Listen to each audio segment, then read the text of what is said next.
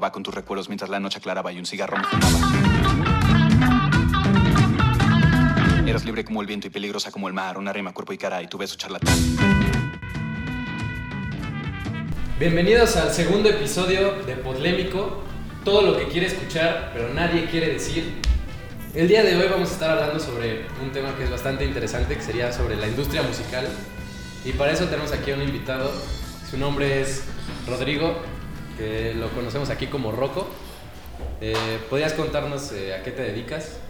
Pues sí, hola. Eh, la razón por la que me conocen es porque soy profesor en Logos, pero aparte de eso tengo una vida paralela. Eh, en realidad, además de dar clases aquí en la UAM y todo eso, soy músico, llevo tocando música cerca de 12 años y bueno, me he involucrado en distintos niveles de, eh, pues de la industria eh, mexicana de la música, ¿no? Entonces ahí tengo mi experiencia y yo creo que por eso me llamaron para este podcast. Efectivamente. Pues muchas gracias por comentarnos. Eh, vamos a ir este, sacando los temas de los que vamos a hablar. Eh, el primer tema que nos gustaría tocar sería el cómo funciona el mercado de la música, qué, qué se necesita para llegar a producir un, no sé, ya sea un álbum, un sencillo. Eh, ¿qué, ¿Qué fue el proceso que tú tuviste que seguir, más o menos, para entrar? Pues bueno, en primer lugar hay que darse cuenta que las cosas han cambiado mucho en los últimos 10 años, en los últimos 15 años. Probablemente el, el cambio más fuerte es el paso al streaming. ¿no? Antes de eso, el medio de, de comunicación, el medio de difusión que existía para la música era o el CD o la radio. Eh, pero con la llegada del streaming, ambos de estos eh, puntos han, se han, perdi- han perdido fuerza. eh, porque pues, es mucho más barato y mucho más accesible tener tu música en Spotify, Tidal, este, Amazon Music, lo que quieras. ¿no?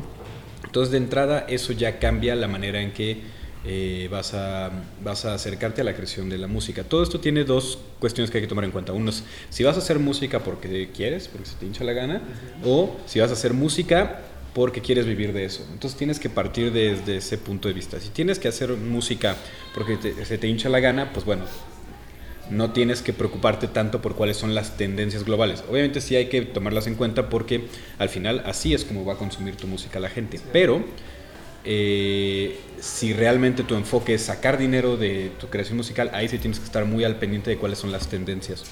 Una de las cosas más importantes es que el medio afecta necesariamente la manera en que la música es- eh, existe. Por ejemplo, cuando empezaron los discos de vinil, antes de eso las piezas, por ejemplo, de jazz eran muy largas. 10, 12, 15 minutos. En el momento en que se empieza a capturar todo esto en vinil, cada lado del vinil tiene una duración bastante menor a eso. Entonces todas las canciones empezaron a reducirse hasta generarse el tamaño sencillo que ahora conocemos que Claro, debe ser claro. 5 Sí. minutos, de 5 a 8 minutos. Entonces, eso eh, ya en ese momento, en los 50, una cosa así, incluso antes más bien, sí, porque debe ser los 30. los 30 eh, eh, afectó y hizo que re- eh, provocó que la música se acoplara a ese medio.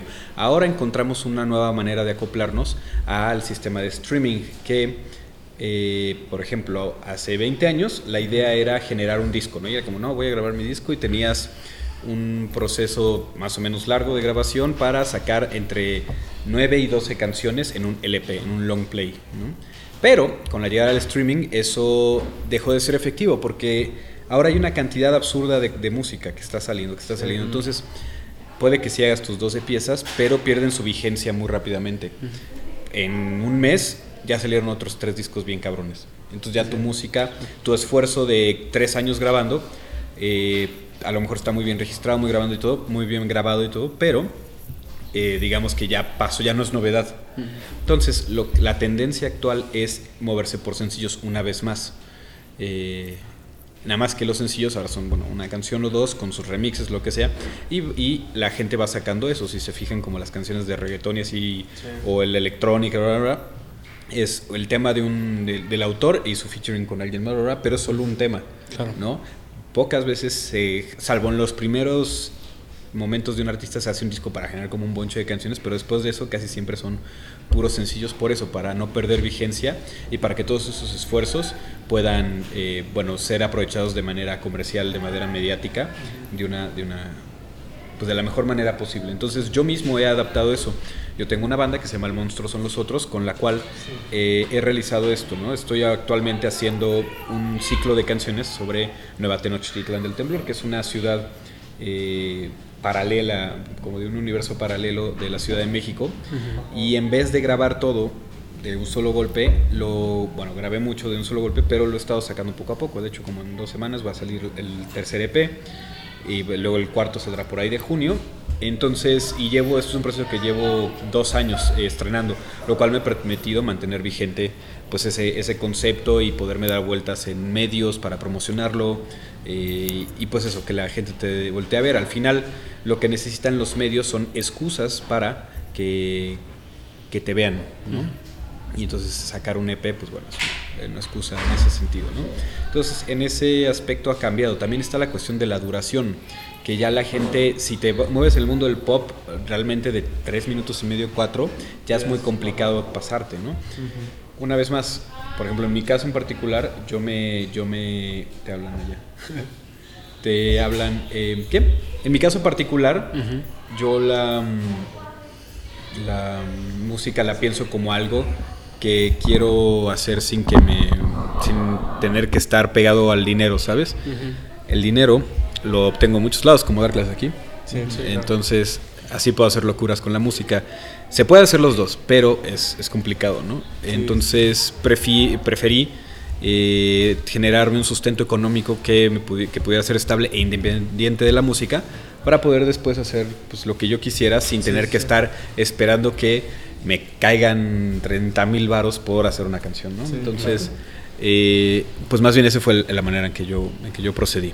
Sí, como ser independiente, ¿no? Más que nada. Exactamente, ser independiente tanto a nivel económico como a nivel eh, creativo, ¿no? Porque justo si tu objetivo es tener una banda que pegue, en el sentido más amplio de la palabra, que, que sea como popular, que sea este del mainstream, bueno, tienes que, tienes que apegarte a muchas cosas, comercial, bien dicho. En mi caso, yo no, no busco eso, ¿no? Obviamente me, me, gusta cuando la gente de ese, del rubro comercial me voltea a ver y me reconoce, eso está padre, pero en realidad esto es un proceso más bien que pues es para yo sentirme en calma conmigo y no matarme, ¿no? Entonces, eh, pues eso. O sea, como tú dijiste, de separar la música, eh, hacer música entre hacerlo, a ver, ver, si quieres hacerlo por dinero o por experimentar y porque quieres hacerla, tú te fuiste más por ese lado, porque tú quieres hacer música y quieres compartirla con otras personas sin esperar o sea, tal vez si recibes una recompensa económica es bueno,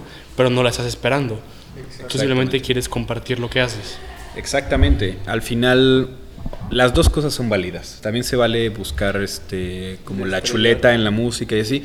Y eso está padre. Simplemente tiene todo tiene sus consecuencias, ¿no? Eh, y en particular en mi caso yo quise más bien estas consecuencias de que más bien tengo que meter una chinga en todos lados para, para poder hacer música, ¿no? Eh, pero sí, parte del razonamiento es que en algún momento me di cuenta de que la música me hacía hacerme sentir demasiado bien y que le estaba empezando también a meter esta necesidad económica, ¿no? Y eso empezó a ser muy desgastante creativamente y a nivel de la banda, ¿no? Y al final que no hubo un momento como de quiebre fuerte en mi, en mi vida, en el cual estaba, tuve que elegir qué hago. Me voy por el lado de tratar de acoplarme a lo que la gente quiere escuchar o pues sigo mi camino sabiendo que probablemente no voy a tener el reconocimiento que, que me gustaría tener o que eh, la música más bien va a ser como algo que voy a tener que mantener yo con otro dinero, ¿no? Entonces decidí este último camino y empecé a pensar la música como si fuera, mm, digamos, mi motocicleta, ¿no? O sea, no le voy a decir hobby porque hobby es una palabra medio, medio horrible porque involucra falta de seriedad. el, el, ejemplo de la moto me parece atinada porque hay gente que se gasta sus quincenas en tunear su moto y ponerle más que saquen fuego y así, ¿no? claro. Algo así es. Exactamente. Entonces algo así pasa con, con la música para mí, ¿no? Que que me llega mi quincena y digo, bueno, con este varo voy a grabar nuevas canciones, con este varo voy a mandar a hacer los trajes del espacio exterior que usamos, ¿no? Entonces, pues eso, se vuelve ahí eh, algo a lo que yo le invierto y que me genera bienestar y salud mental, ¿no? Porque es la manera en que socializo, es la manera que conozco gente que tiene pensamientos afines a mí, entonces tuve que hacer todo ese análisis para darme cuenta qué es lo que no le podía yo pedir a la música a nivel, a nivel particular, ¿no? en, mi, en mi experiencia. A nivel global, lo que pasa es que, bueno, todo artista se tiene que encontrar en ese momento, se tiene que ceñir a, bueno, tiene que saber cuál va a ser su pauta, si va a ser un artista, digamos, público o un artista eh, privado, eh, íntimo, ¿no? Si va a seguir sus propios deseos o si va a seguir eh, los de la gente, que pueden estar juntos, que tu deseo puede ser estar con Claro, la gente, pero, pero bueno, es un punto de decisión muy importante eh, que cobra re- mucho sentido con el asunto del streaming porque ahora puedes escuchar también música de alguien que está totalmente ajeno a tu realidad, ¿sabes? O sea, rascándole tantito puedes llegar a escuchar punk de Arabia Saudita, ¿no? puedes escuchar, eh, no sé, ska noruego, ¿no? O sea, entonces eh, la competencia es realmente fuerte. Sí. O sea, antes era una cuestión de, no, es que, ajá, regional y, y, pues te dabas en la madre con, con, tus- con las bandas de, de tu, de tu estado, bla, bla, bla, y de repente te encuentras que ya estás compitiendo también con, con bandas que tienen realidades muy distintas, que, que a nivel eh, de los países tienen realidades muy distintas. Para empezar, tienen, no sé, por ejemplo, los ingleses tienen una educación musical brutal, tienen un oído eh, desde las escuelas, igual los norteamericanos sobre todo porque tienen sus, sus sistemas de bandas en las escuelas, tienen una educación musical muchísimo más avanzada. La nuestra es la flauta dulce y es una tontería. ¿no? Sí, Eh, lo cual se eh, lo cual se refleja en un primer nivel de creación no cuando conoces a gente que ni siquiera es un músico profesional ni nada por el estilo pero que está haciendo música desde lo amateur de esos países ellos piensan las cuestiones en forma de progresiones en forma de melodías mientras que nosotros usualmente si tiene por ejemplo la, la banda que tiene así probablemente funcionan a base de riffs y no piensan en los cambios melódicos. Pero eso es porque eso es un- una carencia de nuestra educación musical Sí, en la escuela, porque no, no nos enseñan a apreciar las progresiones melódicas.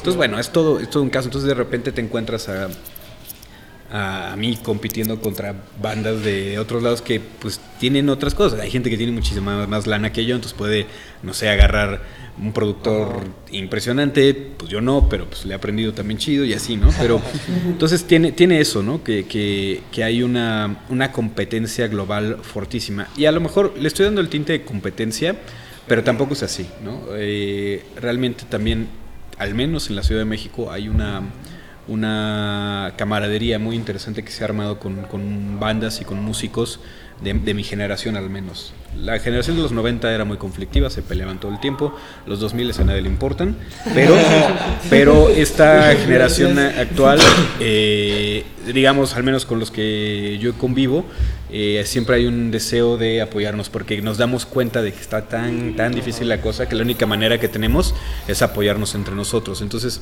eso es algo pues padre, ¿no? Y a nivel tecnológico, esta globalización de, también influye eh, o ha influido en la manera de registrar las cosas. Antes, escuchar un disco mexicano pues involucraba que estaba medio mal grabado, ¿no? A menos de que estuviera grabado con Universal, a menos que con Sony, bla, bla, porque ellos tenían acceso a eh, tecnología y a ingenieros bla, bla, bla, de primer mundo, ¿no?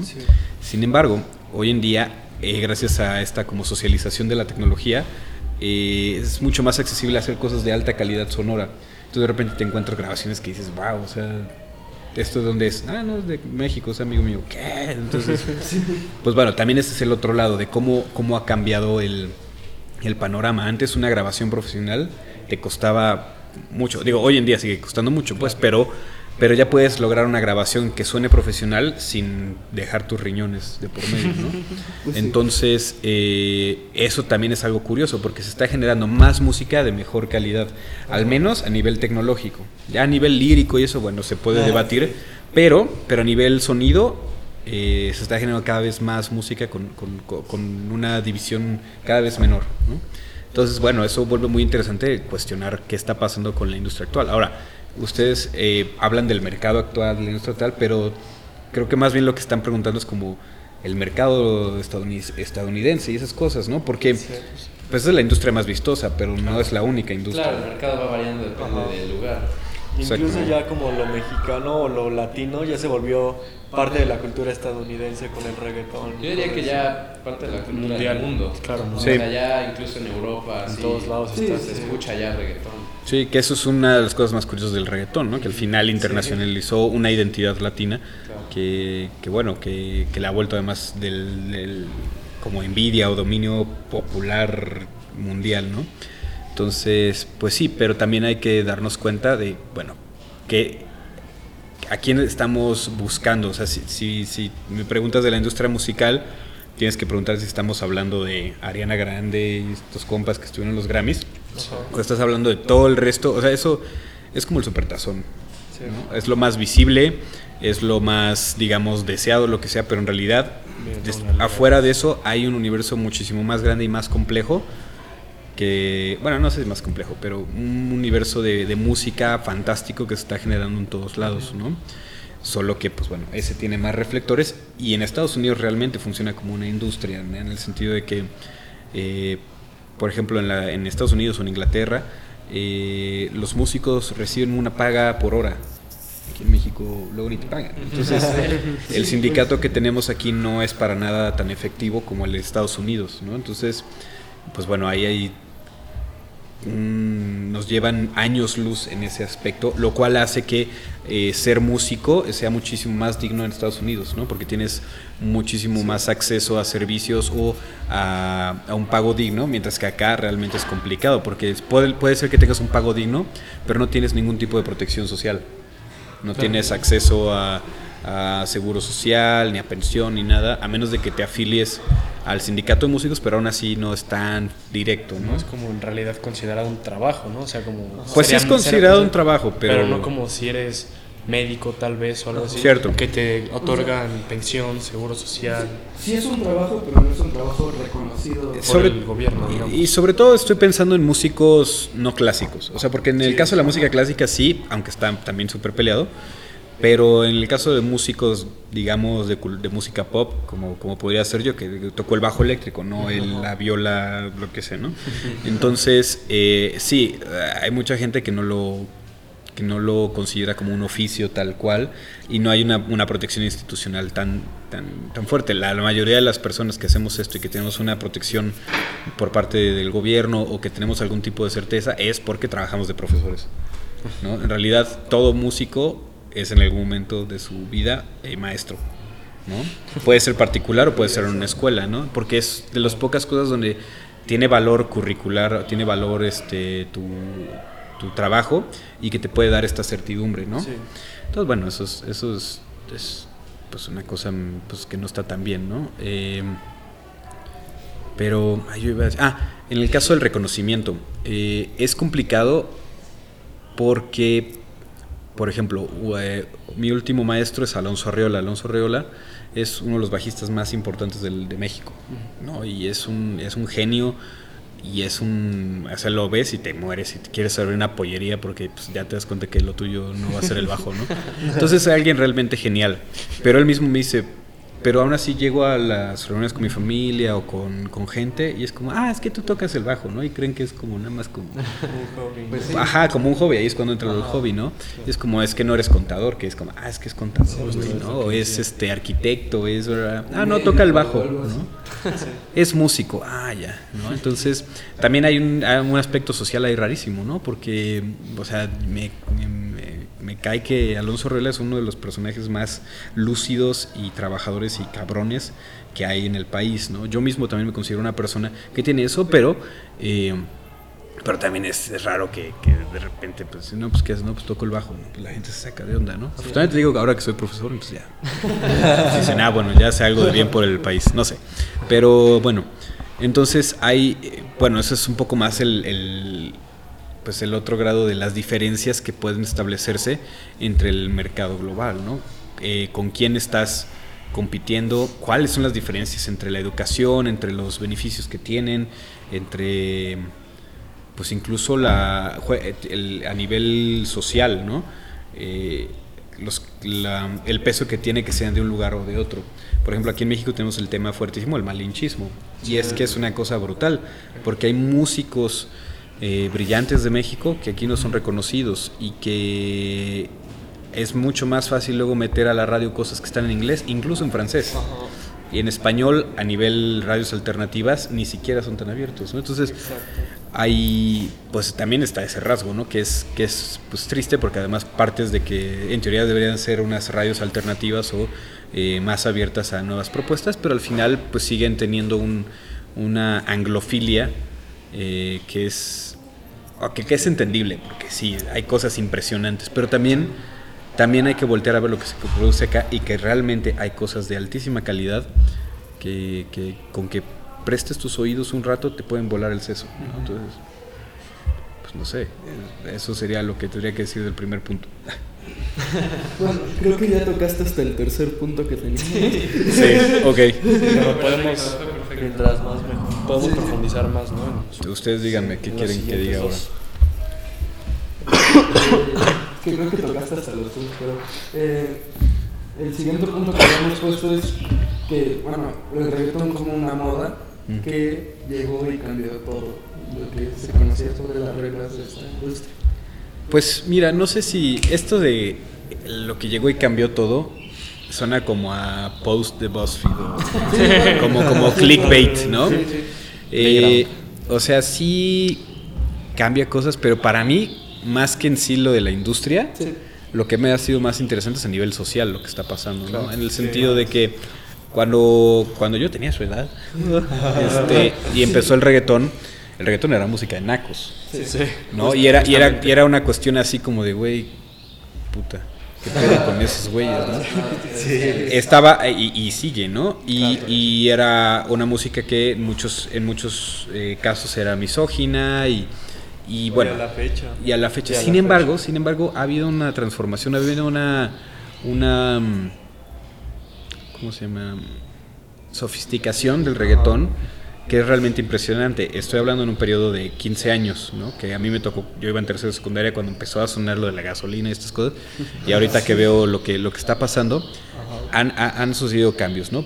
En primer lado, el, el reggaetón mainstream ya no es, o sea, ya gran parte no es tan misógino. Hay algunos que sí, pero la gente salta y genera un rechazo contra eso. Entonces ya, ya, ya por ese lado está eso, ¿no? Que la gente empezó a aceptar el reggaetón, pero también empezó a poner sus condiciones de qué le gusta escuchar, cuál es el, a nivel discursivo, ¿no? También a nivel producción te encuentras cosas realmente muy, muy bien producidas, que, que son realmente disfrutables a nivel artístico en ese sentido, ¿no? Obviamente tienes que escuchar reggaetón de una manera distinta que de la que escuchas King Crimson. Y no porque una cosa sea mejor que la otra, simplemente sirve, eh, obedece a distintos públicos y distintos objetivos. Con el reggaetón es para bailar, Claro, ¿no? sí, sí. King Crimson es para pensar en otras cosas, ¿no? Esto como estar así en la... ¿no? Eh, es lo mismo que, que las rancheras, pues es para, para gritar, para, ¿no? Entonces tampoco puedes medir las, todos los géneros con la misma barra. Eh, y por otro lado está sucediendo este asunto del empoderamiento a través del reggaetón, que es un poco controvertido porque pues es como, güey, ¿cómo puedes eh, sentirte empoderada, sobre todo con el caso de las mujeres, si hablan de cosas misóginas? Es todo un asunto, ¿no? Obviamente, hasta donde yo entiendo, no se enfocan tanto en las letras, letras misóginas, No, justo. más el bien en el baile y en el asunto de... Y más que eso es aceptar tu sexualidad y disfrutarla. Que eso es algo que a las mujeres les ha sido negada a nivel sistémico, ¿no? Los varones tenemos este pedo de sí, ves que me cojo a todo, bla, bla, bla. Y, y a las mujeres usualmente se les enseña lo opuesto, ¿no? Que si, que si un güey se coge a 10 morras, Casanova, galán. Si una morra se coge a 10 güeyes, le dicen puta. Entonces, como por ese lado es donde está ese, ese cambio, ¿no? Y obviamente, pues, de- eliminando las letras misóginas y eso, pero bueno, ese lado es lo que lo vuelve, lo vuelve entretenido el- y, y como interesante de analizar. En el caso de las reglas del juego de la industria, no sé. Mm, para empezar, ¿cuáles eran las reglas, no? No, no, no sabría, no sabría decir eso. Yo creo que más que nada, o sea, no, no creo que se refieren a reglas, sino a lo que era la moda, ponle tú en los noventas y lo que es la moda ahora, ¿no? Eh, por lo que a tú te refieres, eh, antes el reggaetón era música de nacos, ¿no? Sí. Era lo que casi nadie escuchaba y escuchaban muchos otros géneros. Y ahora mismo lo que, por, por lo menos entre nuestros compañeros, lo que más escuchan es reggaetón. Sí. Por lo cual, ese, lo, que quería que, lo que queríamos que dieras tu opinión, es cómo hizo ese cambio entre ser la música de Nacos a ser la moda que... Todo el mundo que to- no todo el mundo- Es breves. En realidad le pasa a muchísimos géneros de música. Sí. Como algo cíclico, o sea, igual el rock se ha visto como música de hippies, así... O de nacos, o sea, para mantener la misma, para mantener la misma frase, que obviamente es una frase que hay que tener cuidado, una expresión que hay que tener cuidado, pero al final era la forma en que se les tildaba, ¿no? Eh, sí, el... Mira, yo creo que en mi época también lo que más escuchaba era reggaetón, ¿no? Simplemente había un, una visión distinta hacia él o, o ¿Como se... estigma? Ajá. Yo creo que sí, pero a lo mejor no por parte de los jóvenes. De los, o sea, por ejemplo, en mi generación yo, me acuerdo- yo no lo escuchaba porque pues, yo era un vato metalero y así, entonces decía, no, no, no. Pero la gente, o sea, yo tenía muchos compañeros que lo escuchaban y no tenían un solo pedo con, con, los, con las letras. Más bien eran los adultos que decían, güey, ¿qué está pasando, no? El problema es que ya nos hicimos adultos nosotros, entonces, entonces de repente llega gente que, que, que en su adolescencia escuchó reggaetón y que de repente tiene accesos a acceso a medios de comunicación, acceso a curaduría de cosas, bla, bla, y que acepta el reggaetón sin los tapujos o, sin los problemas que eh, nuestra generación inmediatamente superior tenía con respecto a las letras o los temas o quién tenía el reggaetón. Entonces yo creo que se debe a una cuestión de edad también, que ya la, gente que, que escuchábamos reggaetón de morrillos, pues ya somos gente adulta que, que entre los 25 y 35 años, pues al final es la gente que está más metida en, cuestiones de producción de nuevas cosas o de difusión de cultura o de programación de cuestiones. Entonces creo que por un lado obedece a eso, ¿no? Que ya la gente que disfrutaba el reggaetón ya también está en la parte en, la cual puede eh, pues promover su, uso, ¿no? O su, o su goce. Mientras que la gente más conservadora pues se va haciendo vieja y se muere o algo. Entonces, entonces eh, no, bueno, también se, se abren pues, pero, pero creo que obedece eso también, que, que el reggaetón bajita la mano ya tiene 10 años, 15 años en el punto mainstream. Es un género que tiene más tiempo, ¿no? Pero al menos yo estoy tomando como la gasolina, como el momento del boom, ¿no? Sí. eh, debe, tener ya más de 15 años, entonces también ya tiene su tiempo. Y lo, lo que decías, Jero, del asunto cíclico es totalmente cierto. El jazz era música de tugurios, o sea, el jazz era música de burdeles y por lo mismo, eh, no solo de burdeles, de burdeles negros. Entonces la- las élites norteamericanas estaban así, ¿no? O sea, ¿qué, qué es esto que están bailando estos changos, ¿no? O sea, sí, sí los, los odiaba y bla, bla, bla. Pero entonces llega esto, que además de ser una música que, que empezó a, a, a voltear, a llamar la atención de, de- de gente que no pertenecía a esa, pertenecía a esa comunidad, pues lo empezó a, adaptar, hasta que empezó el proceso de refinamiento que creo yo que está sucediendo con el reggaetón. Empezó ese momento de refinamiento y de expropiación cultural, en el sentido que de repente te encuentras que ya los negros no son los principales generadores de jazz, en realidad ya de repente aparecen blancos haciendo jazz. Y entonces se vuelve, se asimila en las élites y ahora el jazz es música de élite, ¿no? O sea, ahora el jazz eh, es música como de hueva, en el que oyes al locutor de radio es como y así como todos bien fifi, ¿no? Pero, pero en realidad, o sea, es que lleva 100 años esa cosa y ha tenido ese proceso de expropiación, de expropiación cultural por parte de la cultura dominante a una minoría. Eh, y es lo mismo que, que, que pasó con el hip hop, que medio se resiste, pero que, que pasó. Y lo que está pasando con el reggaetón, que ahora ya tienes a las morras de la Ibero eh, haciendo sí, reggaetón, ¿no?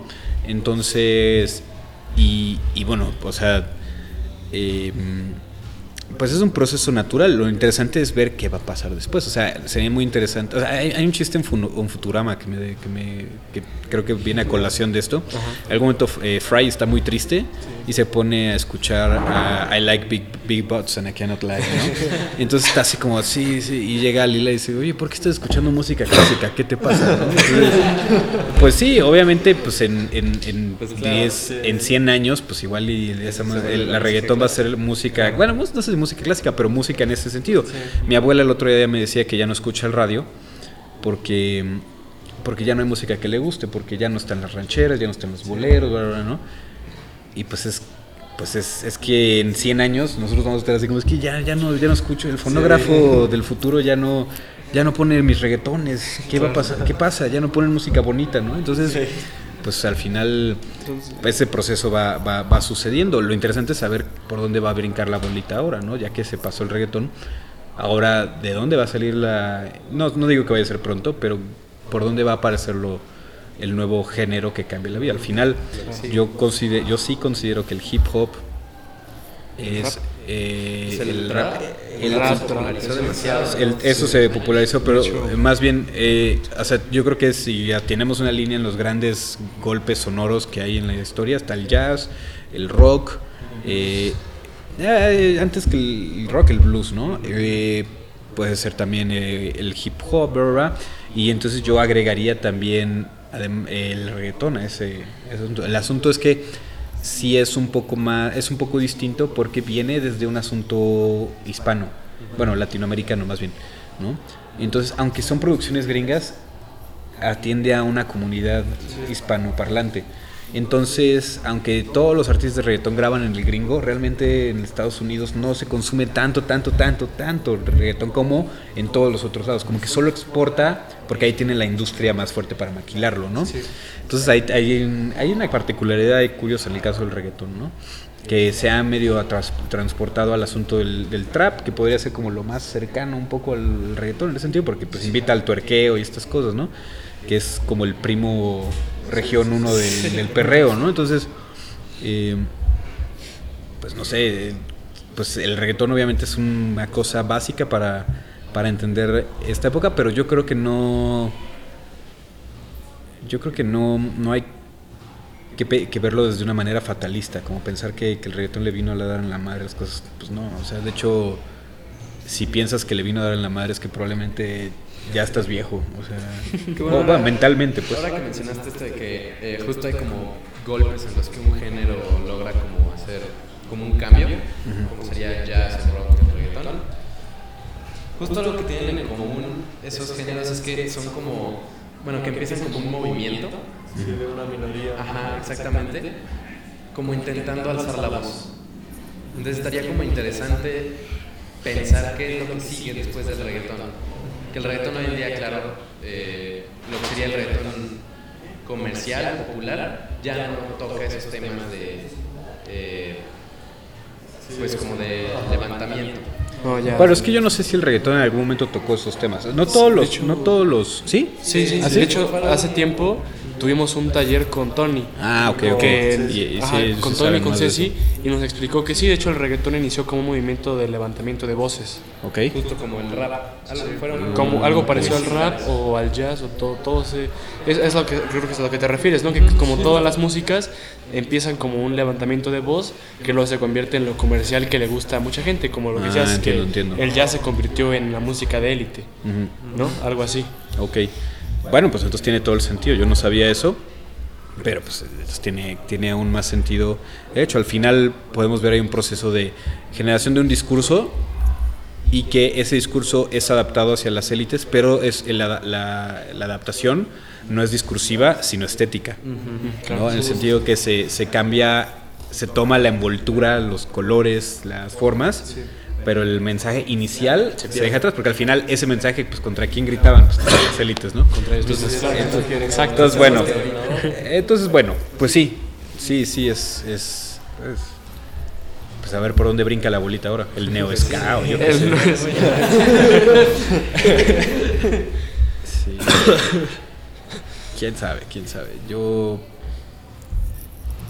pues yo creo que si pudiera decir por dónde va a empezar, yo no, yo no estaría dando clases aquí, estaría como en Berkeley o algo así. Entonces, claro. pero pues hay que estar con los oídos atentos porque sí te puedes dar cuenta cuando hay, hay un cambio. Por ejemplo, estaba escuchando un disco de hace, de mis discos favoritos de hace como 12 años.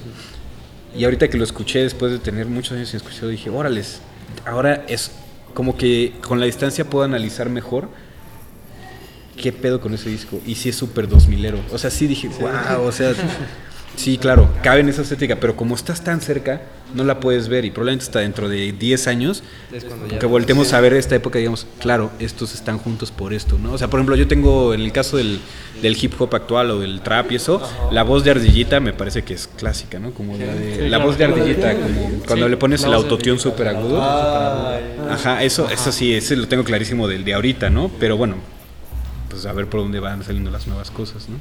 Bueno, pues tenemos que hacer un corte comercial. Coman que frutas y verduras.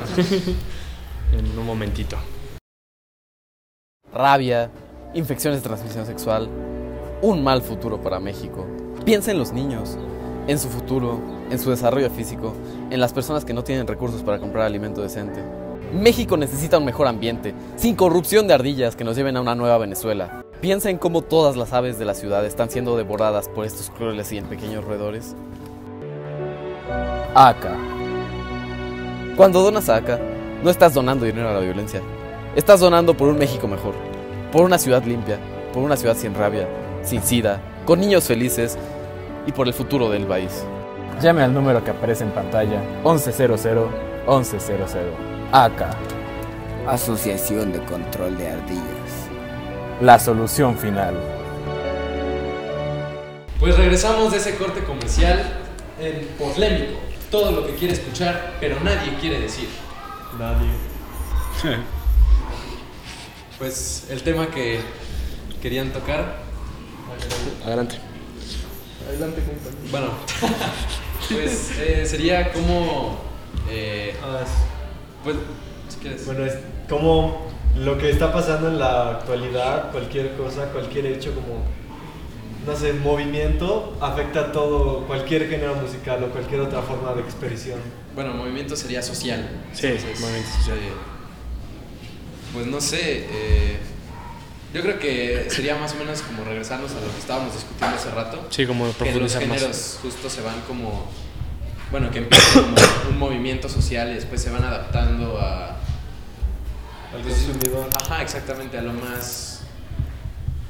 Mm, No sé si Comercial. sería lo más, ajá, lo más comestible para la gente.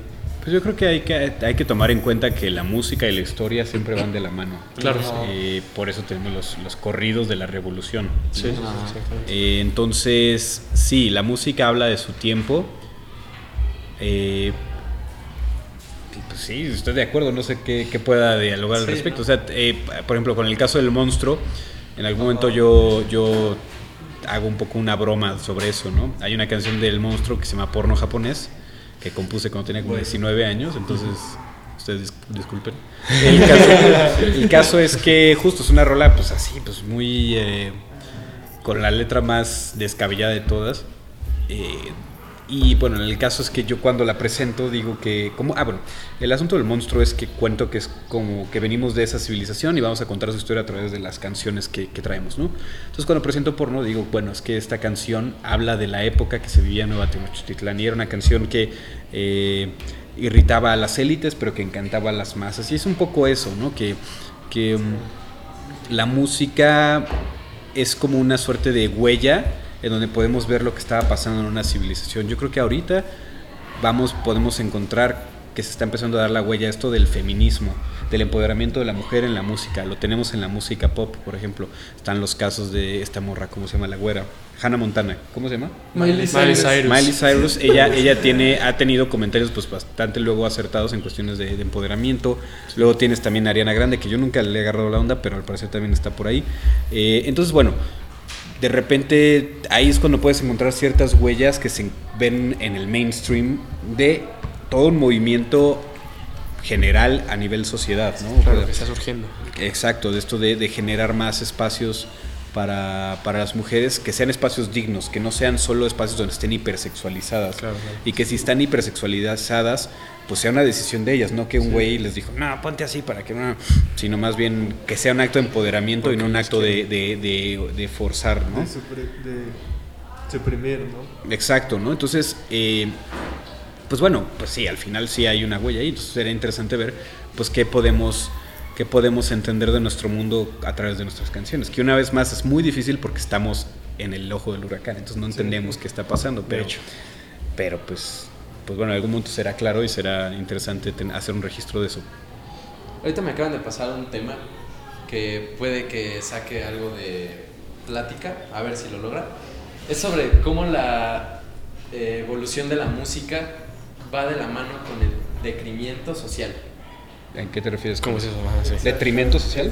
O sea, que, que o sea, para abajo.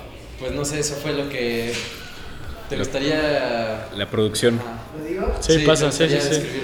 Ya, llámenle al productor Por favor. El Aquí está nuestro productor, Mira ahí. Rubén. Un aplauso, por favor. Producción. Bueno, eh, cuando hablamos de decremento, eh, nos estamos ¿No es, de, refiriendo- ¿No es detrimento? Detrimento, bueno, decremento. No sé, a mí también se me hizo raro, no sé. No estoy seguro. Ok, bueno, de, Es como, ah, es como, como justo lo que comentabas, ¿no? De cómo eh, antes, ahora se están guiando por más lo estético, que es como viene siendo como el ritmo, este, y todo esto, que eh, las letras y como antes las letras tenían un, un- un golpe muy fuerte en, en la- lo que transmitía la música, ¿no? Y como justo eh, la sociedad se ha vuelto un poco más superfluo eh, algunas veces y algunas otras. Mm. Es eso. Muchas gracias. Ok, Ok. ya entendí, creo. Eh, pues mira, de, de entrada yo creo que diría que eso es una visión fatalista del- de, la música, ¿no? En el sentido de que es como la- lo mismo que dicen los papás de, no, es que, ¿qué es eso del rock and roll? No, bueno, ya, no, más bien, más bien nuestros papás crecieron con el rock and roll, entonces no cuenta, pero, Sí, no. pero bueno, sabemos a qué me refiero, ¿no? Sí, sí, claro. Yo creo que este asunto de que antes escuchaban más letras, verdad, eso no es mentira. La música es música. La música es primero música y luego, y luego mensaje, digamos. El, el- el mensaje de la música no es un mensaje eh, necesariamente discursivo a nivel de pelea por tus derechos, ¿verdad? Que sí, ¿no? Pero si una canción es buena, aunque la letra sea malísima, va a funcionar. Claro, sí. Prueba de oro, sopa de caracol. Ah, caray. ¿No, no la conocen? No. No. Eh, vayan, la siguiente boda que vayan, es una, es una canción rarísima porque no dice ni madres. Es Gusu, Bada Ah, ya sé cuál Pepa". es. Si tú quieres. O sea, sopa de caracol es una, es una reverenda mamada. No, ya ¿no? sé cuál es. Sí, sí, sí. ¿No? Es una estupidez. Y la letra no dice nada. ¿Y por qué, por qué la bailan en las bodas? No tengo idea. ¿no? Payaso de rodeo. Payaso de rodeo. Otro Caballo clásico. dorado. O sea, Otro clásico. entonces, puta que letrotas, ¿no? Pues no. Eh, o sea, obviamente también es que escuchas, ¿no? Es lo mismo que dices, no, pues que el hip, los mumble rappers estos dicen por mamá, entonces Ah, el hip hop sí. es una mamá. Pues no, pues escuchas a, Gil Scott Heron, escucha incluso este güey, eh, ¿cómo se llama?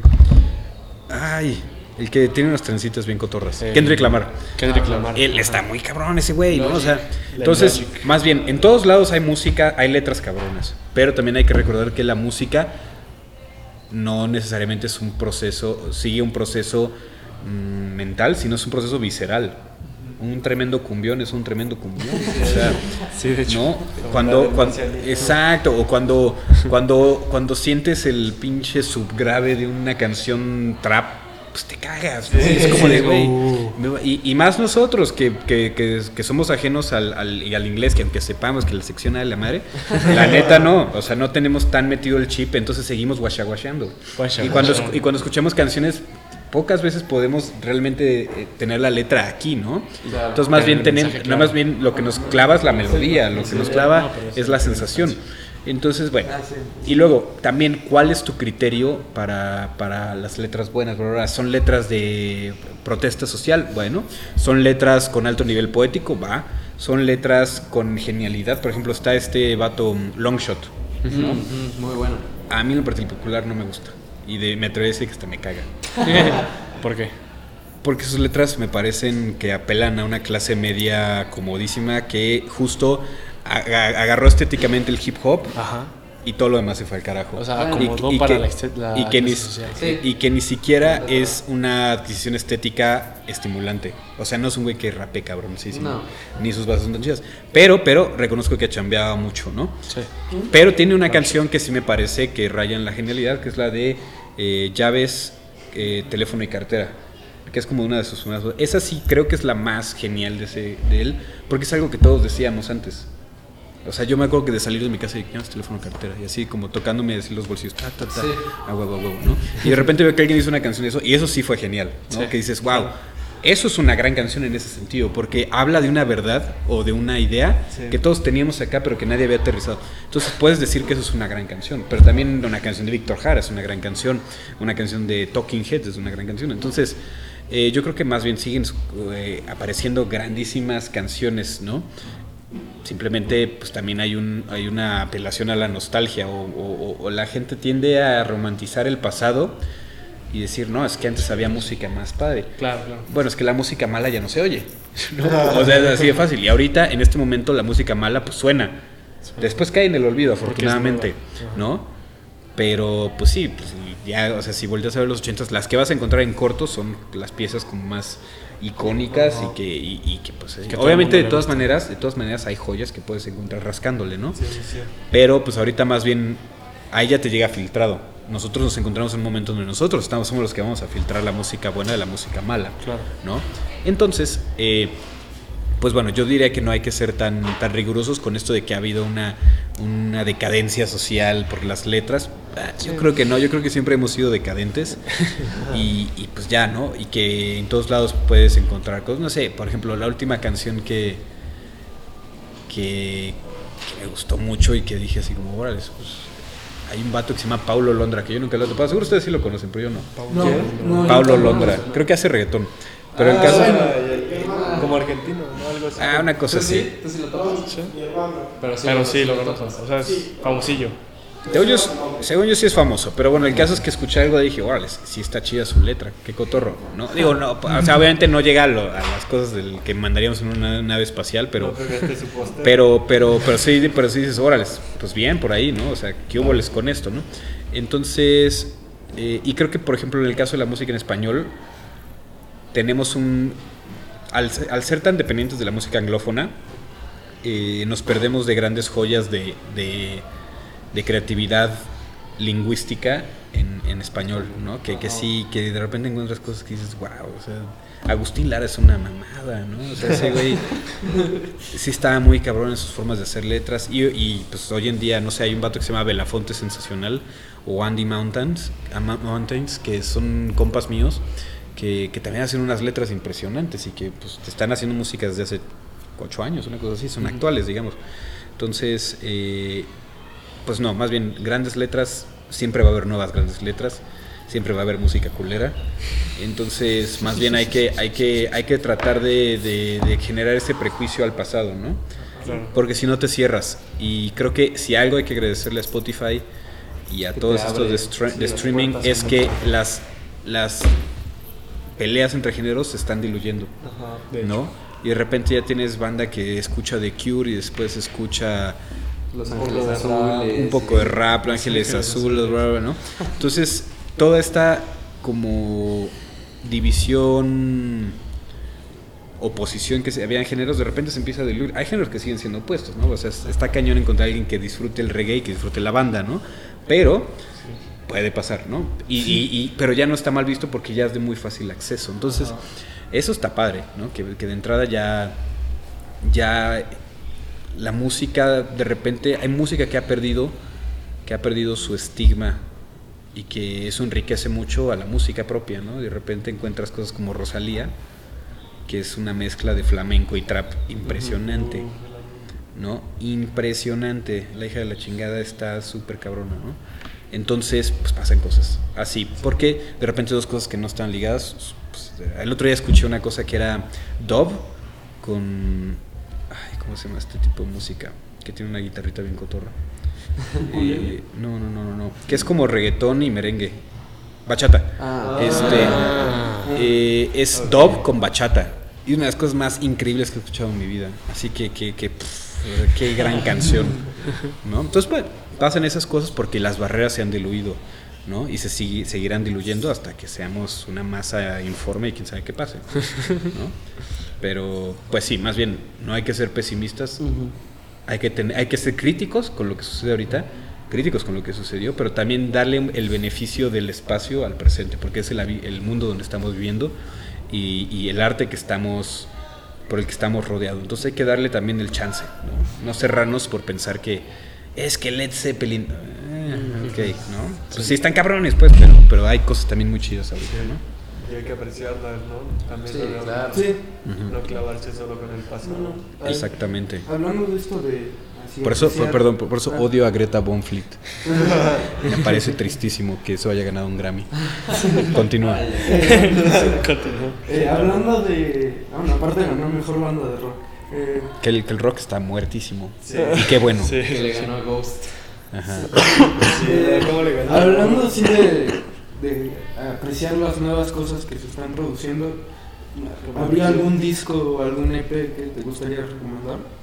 Nuevos De- discos, o sea, como Ajá, sí, actuales, como de que estén ¿De, saliendo de ahora. dónde quieren? De dónde sea. De los que tú quieras recomendar.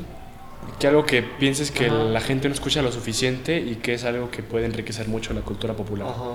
Mira, yo no me atrevería a decir enriquecer la cultura popular porque si dependiera de mí, estaríamos en otro, En en otro- universo totalmente, ¿no? En otro universo. No, pues miren, me gustaría aprovechar este bonito espacio para, este, pues para hablar de, de bandas de aquí.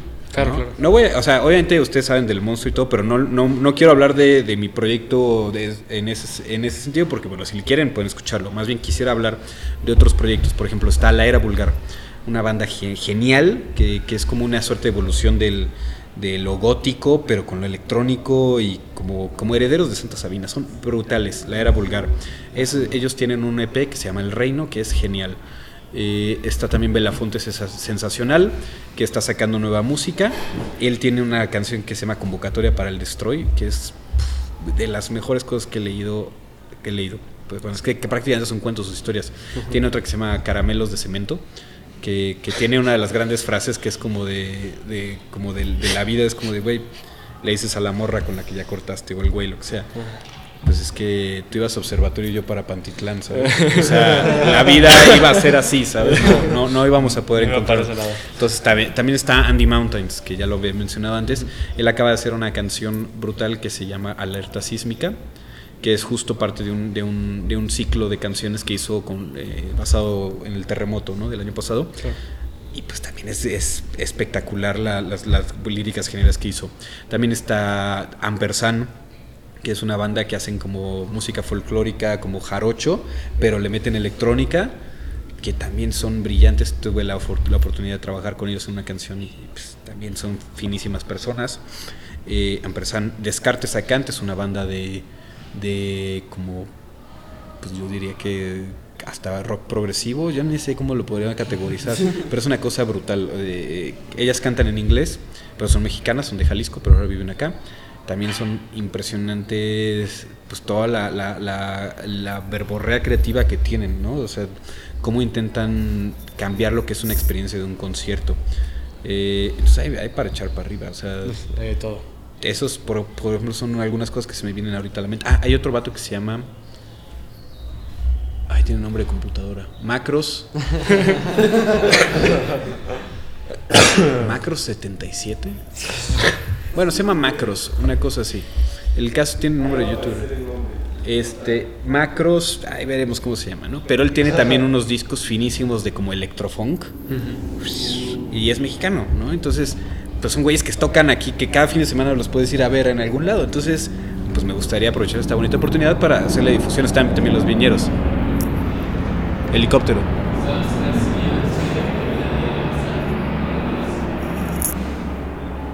Y esa es la razón de la vida. No, este. Bueno, este, estábamos diciendo. Sí. Eh, entonces, pues bueno, hay, hay, hay tremendas bandísimas que yo recomendaría a esos, ¿no? Como para no estar diciendo, ay, pues el Kendrick Lamar, Rosalía, pues están muy chidos, pero ya hay un chingo de gente que les hace difusión. Claro. Entonces, escuchen esos discos. Están en Spotify, están en todos lados y son brillantes. Claro. Links en la descripción. Así es. Bueno, pues hay un de tema la que... Ah, bueno. Ah, no, nada. Este, hay un tema que me gustaría eh, tocar porque hace rato salió algo muy importante que sería la falta de creatividad. Y quiero enfocarme más que nada en el mainstream. Ujú. Mainstream, perdón. Ujú. Eh, sería algo así como el pop. Ok. Quiero enfocarme más o menos como en el lado pop. Que se cree que hay como una falta de creatividad a la hora de que los artistas escriban sus canciones. Pero hay algo muy importante ahí que es que en realidad la persona que está detrás de escribir las canciones que están en, no sé, en los tops más escuchados, siempre es la misma persona, o sea, siempre va a haber una persona detrás de varios artistas, que es lo que ahorita se está poniendo, bueno, no sé, eh, no investigué antes, pero investigué que ahorita en el pop, Ok. Que en el pop eh, actual justamente está sucediendo esto de que hay como un lo que en inglés se, se le llama como ghostwriter, Ajá, sería claro. como un, un escritor que Como está detrás del artista. y El güey detrás de la cabina. Ajá, solo es como el intérprete. El artista, la persona que... la persona que canta simplemente está interpretando. Eh, que estaba que... que Ghostwriters. justo- Los ajá, ghostwriters. Que justo el artista se vuelve como simplemente el intérprete de la canción y siempre está la misma persona atrás escribiendo. Y por eso es que... Que todas las canciones se parecen. Ajá, que suenan muy similares. O sea, dices que hay muchas canciones en el top que están hechas por el mismo güey Sí. o, o morra Exacto. y por eso están, son tan parecidas todas. Ujú. Aparte de la misma fórmula que siguen, que se prestan que siguen casi. Que el pop ya tiene sus... Ritmos. Ajá, ya tiene el ritmo, la duración, ya tiene la misma... Este... El tempo, los compases, todo. El tono de la voz generalmente también. Pues sí, bueno, al final el pop es un, es un género formulaico, ¿no? Es un género que eh, genera su validez a partir de la, eh, la similitud que tiene con las canciones, con, ah, o sea, como la gran canción. Hay, siempre hay una canción que, que, que, que rompe y después vienen como 40 que copian. ¿no? Entonces el pop pues, se basa en eso, ¿no? Sin embargo, pues es que una vez más dices, bueno, no hay creatividad, más bien hay un momento brillante de creatividad y luego hay como 40 de, de copia, que también pueden ser creativas a su manera, pero, pero eso, es, es en, eso es en todos lados. Eh, sí, este fenómeno del ghostwriter pues tiene como 30 años andando en, el, en, en este asunto del pop gringo y la madre, ¿no? Pero, eh, pero tampoco es tan, tan poco común, ¿no? O sea, pues Esperanza Iris, pues no, o sea, sí cantaba sus rolas y todo, pero también le escribía canciones a alguien más y así. Entonces, bueno, eh, pues es que el- no todo el mundo tiene esas cosas de creatividad. Hay más gente que se dedica a, a copiar o resignificar esa, esa creatividad primigenia. Entonces, sí, pero, por ejemplo, un, un lugar donde yo sí tengo broncas con eso, no es tanto con el pop gringo, porque hasta eso puede ser, tiene cosas muy interesantes. El pop mexicano es el que está para el perro. O sea, ese sí, y lo he visto, lo he vivido en carne propia, que el pop tipo Belinda Faber bla, no, no trae nada. O sea, a lo mejor en las letras sí, porque genera una identificación, pero a nivel musical es pedorrísimo. Y ni siquiera es por una cuestión de incapacidad, es una cuestión diseñada. Porque la gente cree que no le va a gustar a las masas. La fórmula que mencionaba Luis, ¿no? No sé qué fórmula. O sea, como Ah. que tienen una fórmula Exacto, y que exacto. no la quieren cambiar. Exacto. ¿no? que- Entonces, exacto, exacto. Entonces, el- el- algo que le hay que reconocerle al pop anglófono es que en muchos momentos está lleno de riesgos. El pop mexicano no. ¿no? Porque los riesgos de aquí son refritos del pop del gringo. refrito, ¿no? del refrito. Entonces, no, o sea, lo único, el único pop arriesgado ahorita es el de Natalia Lafourcade, ¿no? Que ella sí, sí ha, ella sí está muy cabrona y se ha bancado todo y ha hecho todo y es grandísima eh, compositora y cantante y lo que sea, ¿no? Pero, pero si te vas al otro pop, al pop televiso, pues sí es, sí es, es- está mal porque incluso a nivel de diseño ya lo están pensando como mediocre, ¿no? Como de, no, es que eso no lo van a entender, no, es que eso está muy acá. Y al final es gente que tiene unos, o sea, la gente que dirige esos proyectos o que, o que cura esos proyectos es una gente con una visión limitadísima a nivel estético, ¿no? Entonces, eh, ahí es donde yo sí diría que, bueno, a lo mejor falta de creatividad involucraría que no lo hay. En el caso de México sí la hay, pero está sesgada Está por... estancada, ¿no? está estancada, más bien está limitada Bueno. por la gente que le mete varo a esas cosas. Por los productores. Por los productores, por eh, pues los directores musicales, los curadores musicales de, de estas empresas. Entonces, ah, ahí es cuando dices, "Ah, madre santa, ¿no? Pero incluso ahí, pues, un gran ejemplo de una, de una letrista impresionante es Gloria Trevi. ¿no? Ella sí tiene unas letras bárbaras y también su música estaba muy chida. Entonces, este, pues no sé, o sea, la, la- la- la creatividad una vez más siempre está, solo que esperar que todo sea 100% creativo es una locura, ¿no? O sea, no todo, no todo puede ser todo el tiempo creativo. Por ejemplo, Despacito, a mí sí me pareció una rola bastante... La versión con Justin Bieber me pareció que tenía algo ahí muy interesante, ¿no? Como a nivel expectativa, eso de que de repente a la mitad de la canción te meten un break de silencio y mete este güey la voz, toda descuadrada, valiendo madres. Fue, o sea, sí, sí te hace voltear. ¿Qué es eso? Al final, Claro. lo, lo creativo, lo innovador es lo que dices, ¿qué? O sea, what? ¿no? Entonces, Lo que salta. Ajá, entonces en ese caso, pues sí digo, sí, con razón es un pinche putazo, porque además la voz de Justin Bieber es muy buena, tiene todo un personaje detrás que es como con un peso grandísimo eh, y que de repente lo, lo sacas del pop como anglófono y lo metes a un reggaetón y es como de "What?", ¿no? Entonces, pues sí, eso es, eso es creativo, si no es creativo eso, no sé qué es, ¿no? Simplemente pues no es una creatividad como como de Leonardo da Vinci, de no, es que creé esta guitarra, bueno, pues ya son cosas distintas, pues, pero también tiene, tiene y, a veces es incluso una creatividad de marketing o la creatividad en los videos o de diseño de show o incluso creatividad de gestión, ¿no? Entonces, pues más bien hay creatividad en todos lados, pero tampoco todas las canciones tienen que ser 100% creativas. Y al igual, por ejemplo, hacer, al ser experimental, sí hay como un, digamos, un, un límite, ¿no? Porque si algo se vuelve demasiado experimental, ya, ¿Pierde el sentido? pues no pierde el sentido, pero es como ya... Digerible, te refieres. Es que ese es todo un tema. Yo no creo en eso. Yo no creo en lo que es digerible o no. Al menos a nivel prescriptivo. Hay una diferencia entre, entre ser descriptivo y prescriptivo. Cuando eres descriptivo, dices, eh, Despacito es una canción de reggaetón que contó con el featuring de Justin Bieber y fue un trancazo. Estoy describiendo la obra. Pero ser prescriptivo comerciales, ¿no? Así como- Comercial aquí. Sí, Problemas técnicos. sí. Eh, ser prescriptivo es decir, para que haya un hitazo, tienes que afinar todos los instrumentos, no en un La 440, sino, en un- sino en un La 432. Ajá, entonces es una mamada, ¿no? O sea, es, es eh, prescriptivo es buscar una fórmula mágica, descriptivo es decir, así pasa, ¿no?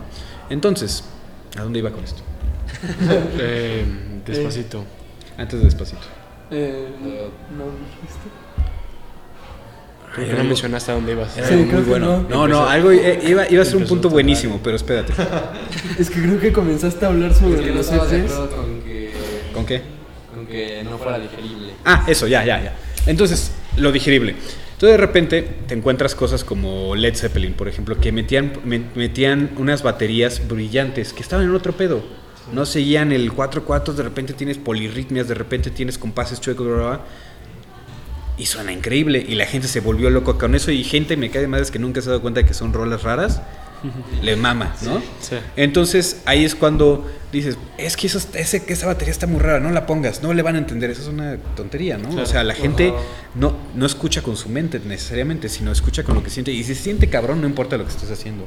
Si se siente cabrón y está tocando la gaita, pues está chingón, ¿no? Entonces, entonces hay, entonces hay- hay esta cuestión de, de buscar si, o, o tratar de decidir qué es lo que la gente va a digerir o no, es lo que tiene, es, es- lo que define al pop televiso, ¿no?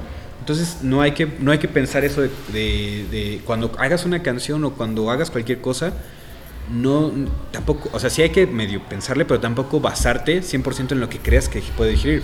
Sobre todo porque la gente que luego toma esas decisiones, como ya les dije, es gente con unos niveles estéticos bajísimos, ¿no? Si salimos de eso decimos, bueno, es que Bjork pues está horrible porque es una morra que canta bien raro y sus canciones no tienen coros.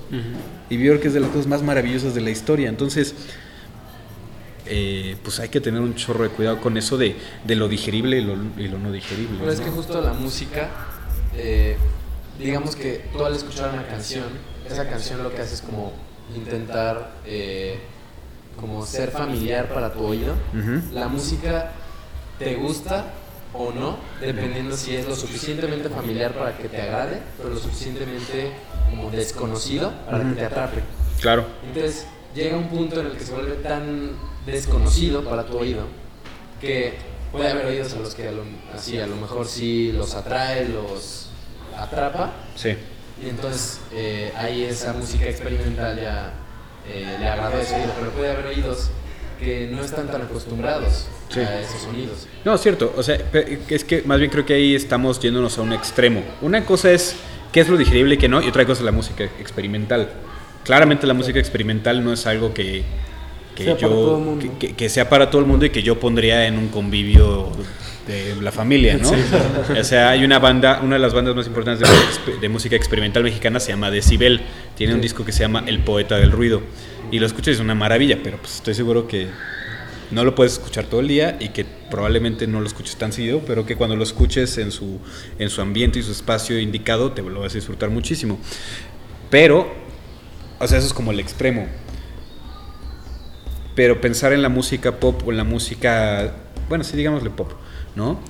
Y empezar a pensar que solo porque algo sea ligeramente más extraño no va a funcionar, ahí es No, cuando hay que sí, descartarlo, ¿no? Sí, ahí completamente de acuerdo. Por ejemplo, eh, Hey Ya de Outcast, ¿no? Está en cinco cuartos. Y yo creo que poca gente se da cuenta de Sí, eso. ¿no? ¿no? Como, "Hey, O sea, realmente solo si te pones como analizar la canción así. No, y es como de, güey, ¿qué pedo con que el, el último gran trancazo de la época del CD fue una rola en cinco cuartos que no se siente en cinco cuartos? güey? O sea, que, que es como de, ¿qué? ¿No? O sea, ¿cómo puede pasar eso? Porque si le dices, un, o sea, imagínate haciendo la venta de esa canción. No, pues es una rola donde está este André 3000 bailando y cantando y unos negros bailando. Ay, ¿qué pedo? ¿Cómo va la canción? Ah, pues es una rola en cinco cuartos. No, güey. No, es cuatro cuartos, güey. Si no, no van a entender. Pero se siente cabrón la canción. Entonces, pues más bien hay que, hay que sentir. hay- Esos tipos de cosas son de víscera. ¿no? De, de se siente cabrón, suena chido, déjalo. ¿Qué es? No tienes que saberlo. Es la receta secreta. es como las salchichas, o sea, si sabes de qué está hecho, pues igual y no quieres, ¿no? Ahorita que mencionaste un grupo, eh, me gustaría mencionar uno que se llama Cabezas de Cera. Claro. Que es muy bueno. Sí, lo topo. Ah, pues, eh, el, bueno, Mauricio Sotelo Ah. es, es mi maestro de guitarra, entonces este, huevo. se hace una mezcla Las así, cabezas de es cera. preciosa la música que hacen. Muy atascada. Pues sí, este, sería nada más. eso, que ¿no? Considero yo que caen en el espectro de lo, de lo experimental, pero que No. merecerían más difusión, porque tampoco es tan cacofónico. O sea, sí tienen momentos aquí, que huele, ¿no? Pero, pero, pero también yo creo que es música que si tuviera más exposición podría tener más, más Oyentes. Sí, más oyentes, ¿no? Porque la música, la música, la gente tiene un oído muy desarrollado. A mí, a mí mismo me pasa que me cierran las puertas por la música que hago. Que si la han oído tampoco es música tan rara, o sea, no, de hecho no. Pero los programadores son una mamada, ¿no? Entonces, eh, pero cuando los toco, lo, cuando me ha tocado tocarlo en espacios públicos, en plazas públicas, con gente diversísima, se clavan muchísima. Y logro conectar con gente, con, con la señora, como con el niño, como con el güey que viene llegando de la universidad. bla, bla, bla. Entonces de repente, pues te das cuenta que, que no, que la gente tiene un oído muy chido. Simplemente la- los, los que tienen el control de los medios No lo tienen. no, no lo, no lo, no lo respetan o no lo quieren abrir también, porque eso puede ser otra opción. Entonces sí. Que pues eso tendría que ver más o menos con la poca difusión que hay para ciertos, eh, digamos, sonidos Pues sí. eh, en México, ¿no? Que se puede notar mucho más que en otros lugares como ya sería Estados Unidos o así. Pero es que ahí es. Creo que hay que hay un- hay otra cosa que anotar. Creo que estamos pensando mucho en cuestión de la música alternativa y el rock y las madres, pero hay que entender que aquí en México el rock es una música elitista, que el rock y la música alternativa, la electrónica pertenecen a un porcentaje bajísimo de la población. En realidad la música fuerte de aquí es la banda, eh, los corridos, bla, bla, bla. Por eso cuando abres Spotify y sale top 100 México, pues es pura música de banda que a mí me vale madres, pero o sea que escucho como como por un interés como etnomusicológico de decir, órale, ¿qué está pasando aquí? Pero tampoco es una música que me pertenezca, ¿no? Pero ves el Spotify y es una, o sea, y es una locura eso y el reggaetón, ¿no? En cambio, en, en los Estados Unidos, pues el rock y esas cosas son su música popular, son su música folclórica. Entonces, no creo que sea justo hacer una comparación entre la difusión que puede tener la música rock en México con la música rock en Estados Unidos. O sea, es como literal con meterte con Sansón a las patadas, ¿no?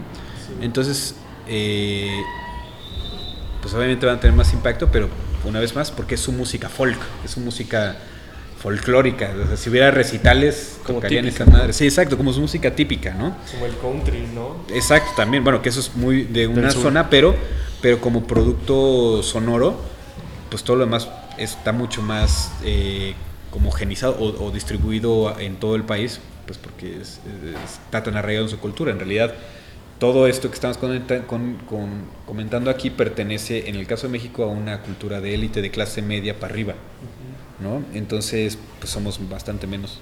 Entonces, pues sí, por eso hay, o sea, esa distribución de oportunidades de escucha eh, sería un poco injusta, ¿no? lo, lo pensaría. Pero sí, pero sí existe dentro de todo eso una falta de difusión para, para los pro- proyectos mexicanos. El año pasado vi una carta abierta del sindicato rupestre. Eh, hay un género de música mexicana que es el, el rock rupestre o la música rupestre, que es como Rodrigo González, ¿lo topan? Mm, no. Bueno, un, un pinche genio, el poeta del nopal, así, ese era su nombre. Rodrigo González, bueno, es como el papá del, ru- del- del rupestre. El caso es que ahí siguen, ¿no? Y son medio chairos, están chistosos. El caso es que en algún momento escribieron una reactor, una reactor, una carta reactoria al IMER, diciendo, "Tienes- eres una radio pública y no pones la música que la gente hace, ¿no? Estamos, tenemos una industria musical, si quieres chiquita y todo, pero que al final genera música original y le están da- dando espacios a, a música mainstream eh, anglófona, bandas de los Peppers, lo que, para Sí, que sí. suenen esos güeyes, o bandas de rock que son copia de esa música, ¿no? Que dices, güey, pues estos son, pues quieren ser gringos, pero pues les tocó nacer acá, ¿no? Pero todo el espectro de música, como el que pertenezco yo, como el que pertenecen los rupestres, como todas estas bandas que yo mencioné ahorita, no tienen acceso a eso porque no se parecen a la música gringa. Entonces ellos decían, ¿cómo puede ser que el IMER, que vive de los impuestos del pueblo, no le abra el espacio a su propio pueblo a hacer música, Claro. ¿no? A la gente que hace música de su nación. Entonces fue un pedote, ¿no? Y, y no se ha resuelto y, sigue- y sigue sin, sin estar tan abierto como en algún momento estuvo. Entonces, ve. Entonces ahí sí es donde diría que hay un problema de, de difusión y de apertura grave. Sobre todo con el IMER, porque pues es mis impuestos, ¿no? Ya, pues Sí. Radio Ibero, pues, pues sí, se entiende, ¿no? Este. Pero el IMER que debería ser en beneficio también de, de uno, pues tampoco se abre. Se abre. Hubo un tiempo que se abría, pero tiene un tiempo para acá que, que ha estado complicado. Entonces, ¿qué más? Bueno, pues hay, Eh, hay, hay, este, un tema que no sé si te gustaría este, opinar acerca de esto. Es algo más como psicológico. Sería como, eh, ¿por qué los gustos musicales tienen que eh, distanciar a las personas? Ajá. Justo el pensar de, ay, es que a mí me gusta el metal y a él le gusta el reggaetón, entonces no podemos ser compatibles. Ajá. O a veces como que genera un rechazo de cierta, cierta persona con ciertos gustos musicales hacia otra persona que tiene otros gustos musicales que es algo bastante común. O sea, tú te metes a cualquier red social y va a haber gente que va a opinar que esa música es una... Exacto, un asco o cualquier otra cosa. Y ya dejando de lado el que insulten a la música, ya insultando a la gente que le gusta Claro, esa música. Entonces, Eso, no es un, eso es un gran tema. Yo creo que hay varias cosas que me gustaría comentar al respecto, a ver si las puedo decir todas. La primera es, yo curiosamente lo veo al revés. O sea, tú dices de que hay una separación de gente, ah, escucha metal, no me voy a juntar con él. Mm, claro, pasa, pero también está al otro lado. O de repente ves gente que tiene una playera de Primus. Dices, "Ah, ese güey me cae bien, voy a cotorrearlo. Entonces sabes que esa gente comparte tu código o tu sistema de creencias. Entonces también está ese otro lado, ¿no? Que, que a lo mejor pues tú rechazas a ese güey porque le gusta el metal, pero ese güey ya topó a tres vatos y sí tres morras que les gusta eso, entonces se, se contactan, ¿no? Entonces es- está eso, ¿no? La música, yo creo que... Ajá, a ver. La música es una expresión de nuestra identidad. Entonces hay identidades que chocan y hay identidades que se atraen. Tú haces el ejemplo de la banda que choca, ¿no? Yo me enfocaría más en el ejemplo de la banda que se junta, porque como decía antes, con el asunto este de Spotify, esta barrera que existe entre los géneros antagónicos se ha diluido. y, y creo que, o sea, y yo pues, les preguntaría a ustedes si han dejado de llevarse con alguien porque escuche reggaetón o banda. Que digan, "Ah, No, no, no, no precisamente por eso, pero al mismo tiempo de que cambian los gustos musicales, cambian las personalidades. ¿cierto? Y tal vez tu personalidad, eh, tal vez ligada con tu gusto musical, no es compatible con la de esa persona. Cierto. Y esa sería, ahí sería donde choca, ¿no? Y te dejas llevar con esa persona, pero no directamente por el gusto musical, sino por la personalidad que tiene. Y, o sea, eso, claro. Sí, y entonces ahí entran otros factores, que era la segunda cosa que iba a mencionar. Nada más para cerrar esto, es que más bien creo que la música es una excelente puerta de entrada hacia nueva gente, porque puedes darte color de cuál es su visión del mundo, ¿no? Ahora, en el momento del rechazo, lo que hay que revisar es, ¿estoy rechazando la música o estoy rechazando la implicación de esa música? Sí, exacto. ¿Cuáles son las cosas que te encuentras con la crítica al reggaetón? Pinches nacos. ¿no? Los juicios, Esa, ¿no? esa crítica no es, una, no es una crítica, no es un juicio estético, es un juicio social, ¿no? Entonces ahí te das cuenta que en realidad es mucho más profu- profundo que la música que escuchas. Es más bien qué, está, qué, qué estás leyendo de la otra persona por lo que consume y, y cuál es tu reacción ante eso, ante esa pobreza, ante esa marginación, ¿no? Entonces, pues sí, o sea, el, el rechazo que existe a la banda y el, y el mismo que, que el hecho de que yo no tenga como tanta relación con eso es porque también hay mucha parte de la banda que está ligada a la violencia de los narcocorridos y estas cosas, ¿no? O, o- o incluso el- el trato terrible hacia las mujeres y así. Porque también son esas cosas. Entonces de repente, o sea, yo sí soy de los güeyes que empieza a oír banda en una fiesta, yo sí me voy. ¿no? Eh, pero, pues, pues porque sé que hay gente que hay que no, con la que yo no congenio tanto, ¿no? Ni siquiera una cuestión de, ah, pinches nacos, no, no, pues más bien, pues gritan un chingo, no sé, ¿no? Pero, este, pero son otros factores que en sí no son la música. La música es un síntoma, pero no es la causa de eso, ¿no? Entonces, eh, yo me, eso yo me iría en los casos extremos, que serían como mm, ba- banda, reggaetón, bla, bla, pero me atrevería a decir que el metal ya está súper normalizado, el rock and roll también y el jazz también, ¿no? O sea, yo creo que, o sea, incluso hasta el emo es muchísimo más pero complicado que el metal, ¿no? O sea, el emo sí causó cosas fuertes cuando yo tenía su edad, pues había golpizas a emos, Sí, sí ¿no? nos tocó. Sí, claro. las- no, la- hay un monumento en la Glorieta de Insurgentes, por eso se llama así. No, no, pues ahí se armó una bronquiza que golpearon a como a 20 emos pues, por- y llegaron ponquetos y a partir Sí de nos tocó madres. como el fin de la... ¿De esa época? De- sí. Sí, eso sí. Ahí estaba otro, Es el otro, otro así del estigma. bullying generalizado se los hemos Sí, el público. Entonces, pero una vez más, ahí había otras cuestiones que no eran nada más de la música, ¿no? Sino era, era la música era un poco la seña con la que se uní- unían todas estas personas. Una vez más, ahí pueden ver cómo gente se unió mediante la música, ¿no? Se juntaron los emos entre sí, que entre gente con una sensibilidad similar. Y bueno, también se juntaron los punks y, y los, los, y los rockabileros que les dieron su madre, pero bueno. Y si se, y si, y, y si se fijan, casi todas las tribus urman- urbanas derivan su nombre de un género musical. Que eso está cagadísimo, ¿no? O sea, los punks vienen del punk. Los emos, ¿verdad? los anarquistas serían un caso peculiar, pero son como primos del punk. Ajá, Sí, sí. Entonces, porque, punk y los punks y el punk se o deriva sea, en anarquismo, ¿no? Nació casi casi del anarquismo. Entonces tienes ahí todo un, eh, pues ahí tienes como este punto de, de qué tanto es reflejo de una personalidad o de un sistema de creencias la música que escuchas, ¿no? Entonces sí, distintos músicos, yo no sé si me iría tanto a distintos eh, géneros musicales distancian a personas, yo creo que más bien los unen. Y lo que distancia a las personas es más bien un juicio social, socioeconómico, que se puede ver reflejado en la música que, que escuchan. Pero ahí no, no pondría yo el énfasis en que la música en sí es lo que Es te que separa. Es más bien todo el, el bagaje o toda la connotación La que puede como- cargar la música. La música es como la liga, ¿no? Y en realidad lo que une o separa es otra cosa completamente Exacto. distinta. ¿No? O es como pues, el América Pumas, ¿no? ¿Por qué se agarran a putazos? Es que trae una playera de América. No, pues la playera no tiene la culpa. Lo que tiene la culpa es lo que significa para ti el americanista. Claro. El asaltante. No, o sea, pues es que es eso, ¿no? O sea, en realidad no es la playera, en realidad no es el reggaetón, es porque todo el asunto social que tú, el prejuicio que tú estás haciendo y el juicio que estás haciendo de esa persona. Claro, sí, sí. Entonces, pues bueno, yo diría eso, en respecto a eso. Pues Pues bueno, algo, algún disco o un sencillo, un EP que estés esperando que vaya a salir Ajá, próximamente. de algún grupo, cualquier cosa. Yo creo que ya dejé de esperar cosas de la vida, entonces...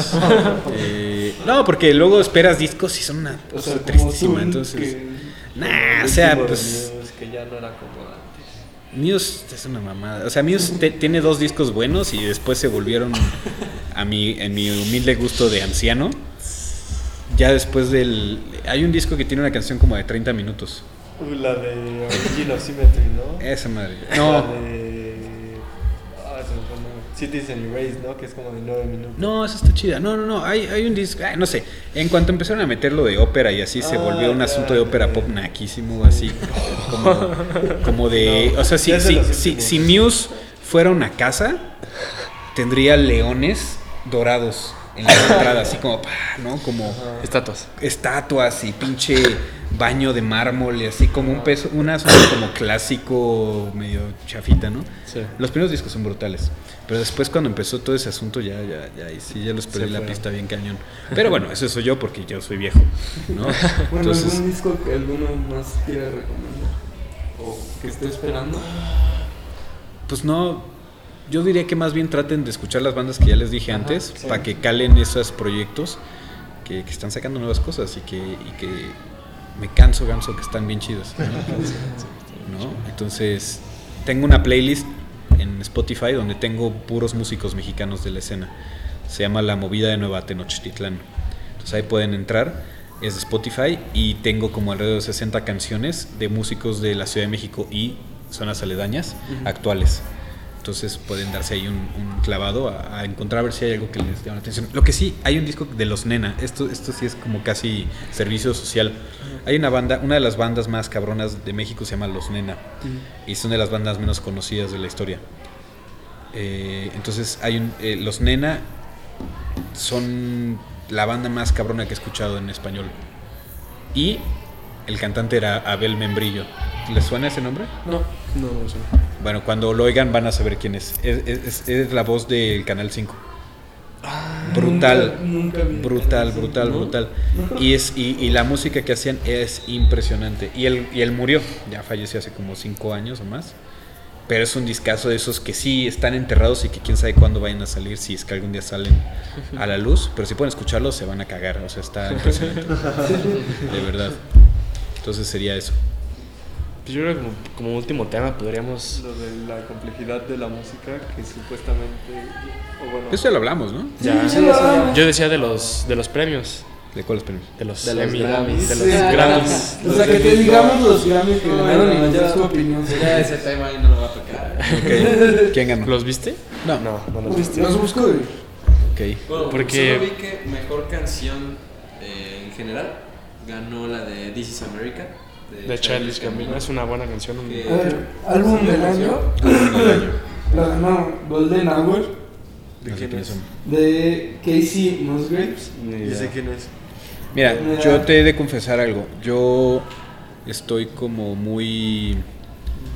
Yo vivo en el. en un. como con un delay rarísimo de, de cosas nuevas, ¿no? Ajá. En el sentido de que yo llego a los discos mainstream de este año hasta el próximo año. O sea, entonces probablemente ahorita no me suenan esos nombres. En un año probablemente ya lleguen, ¿no? Por ejemplo, acabo de escuchar apenas a Mac Miller. Ah, Que al parecer era un gran músico, yo no lo Ya se topaba murió. y ya se murió. Ya se ¿no? murió. Entonces, ahorita igual no me suena, probablemente en un año o dos años ya los escuche. Pero sígueme diciendo. Eh, mejor álbum de pop. eh, Sweetener de Ariana Grande. ahora no, déjame- Canción del año, bueno, This is America. de- Chad, ¿La has escuchado? Sí, claro. Pero esa ya curiosamente yo creo que no es una gran canción. Creo que es un gran video. Es un gran Es video. mejor- Sí, es un video. Mejor video, bueno, mejor video también. This Ah, is bueno. America. Esa sí te la De creo. hecho, sí. Mejor grabación, This is Sí, America. pues sí. Eh, mejor álbum de rap, Invasion of Privacy de Cardi B. Cardi B. Ah, Sí, Cardi ¿En B. No es de este- y horas. Eh, mejor canción de rap, God- God's Plan de Drake. Drake. Ah, Mm. También tiene un buen video. Mejor artista nuevo, Dua Lipa. Espera, ¿de ¿Qué? Trap, ¿de Trap ganó Cardi B? Eh, mejor álbum de rap. Que no Dua Lipa. Ah, mejor álbum de rap. Ah. Dua Lipa es como más vieja, ¿no? O sea, según yo no es nueva. Dice mejor artista nuevo, Dua Lipa. ¿Y Ros- Rosalía ganó algo? No. Me parece que Ah, es no. que seguro la mandaron los Grammys ¿cómo, Latino. ¿Cómo definen un artista nuevo? No tengo idea. ¿Quién sabe? Supongo que. Porque ya tenía que años. un año. Ya tiene, ya tiene unos cuantos años, entonces ¿Sí? depende cómo O tal vez que dio el hit en ese Exacto. momento. Chance ya. Cuando da el hit Ajá. y empieza a subir, creo que ahí lo toman como artista. Esto, esto no sé cómo lo califican, pero a ver si ustedes entienden. Grammy a la carrera artística. Ah, eso es por, Sí, sí. por- es como Grammy honorario. Ajá. Ah, ok. Bueno, un eh, ¿Quién Sammy ganó? Dave, Black Sabbath, Ok. Donny Hathaway, eh, Parliament Funkadelic, Uf, Parliament, esa es una bandota. Ajá. Dion War Warkick, Billy Eckstein y Julio Iglesias. Julio. Julio Iglesias, claro. El Jets. Mejor álbum de teatro musical, The Band's Visit de Katrina Lenk. Ok, te fallo. Mejor actuación de dúo o grupo pop, Shallow de Lady Gaga, o sea, de la película de Lady. Ah, ya, de, de, de A, Star is Born, ¿no? Ajá, sí. Mejor canción escrita para una película, Shallow de Lady Gaga. Que de hecho también está para el Oscar. Ok. En los próximos, en el próximo En el próximo polémico podcast. lo van a ver. Que es la mafia del. Mejor grabación dance, Electricity de Dua Lipa. Dua Lipa, otra vez. Wow. Mejor álbum hablado, Faith, A Journey for All de Jimmy Carter. Ok, Jimmy Carter es que era un presidente, ¿no? No Sí, tengo ¿no? idea, la verdad. Sí. O, o si algo tiene algo con el gobierno. Mejor diseño de em- emblamaje, ¿Qué es eso? mal, ni idea. Pero bueno, yo, yo creo que aquí lo que vale la pena es darse cuenta que todos los premios son anglo... O sea, son, son- es el supertazón otra vez. Sí, Exacto. justo. Es- somos los campeones del mundo. Pues sí, pero es la única Pero- liga que compite, güey. O sea, Exacto. entonces yo no le daré tanta importancia Ah, a los bueno, aquí que te va a enojar.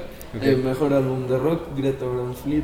¿Qué es eso? Mira, por ejemplo, en el caso de, de esa banda, en el caso, no, no me va a hacer enojar porque honestamente me vale madres, pero el- el- el- lo que pasa con esa banda es que es una banda que vive de la nostalgia. Entonces yo tengo muchos amigos chavorrucos que están mamados con eso, ¿no? Que, que, la- que que es- una gran banda de rock por fin. Y es como, pues sí, cabrón, es Led Zeppelin, es Led Zeppelin chafa, ¿no? O sea, es como el la versión de Fayuca. Entonces, O sea, Pues qué lástima. Mejor álbum de rock es ese. eh, ganó contra Prequel de Ghost.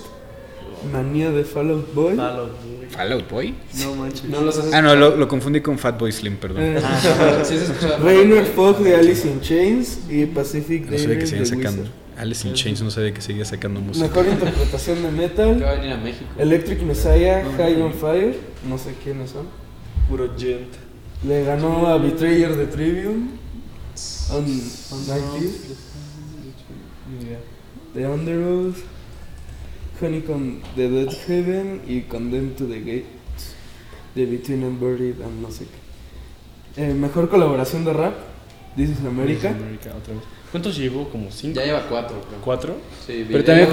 Ya ajá. mejor que se lleve todos los Grammys. Mejor interpretación vocal Joan de Lady Gaga. Otro. Ya, Supongo que la actriz. Mejor canción. Pues es que, por ejemplo, ahí, ahí, ahí es cuando se vuelve una mamada este pedo. Claramente Lady Gaga no. Vean, vean el video de Rosalía en los premios Goya. Eso está impresionante. Es casi como. Te deja la misma sensación de sordidez, de, de, de impacto, de, de, de- que no puedes con tu vida, como cuando oyes a Nina Simone.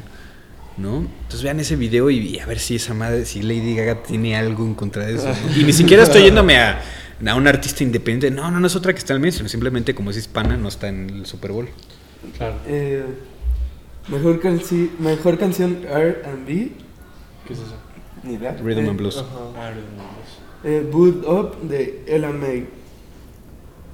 No, pero ¿Tú una, una vez más, yo Sí, sí soy una persona ampliamente no, ¿no? ignorante. ¿Se lo merecía o no? ¿Tú qué dices? Pues más o menos, no está mala la rola, pero no. Como que no. Mejor interpretación de rap, King's Dead de Kendrick Lamar.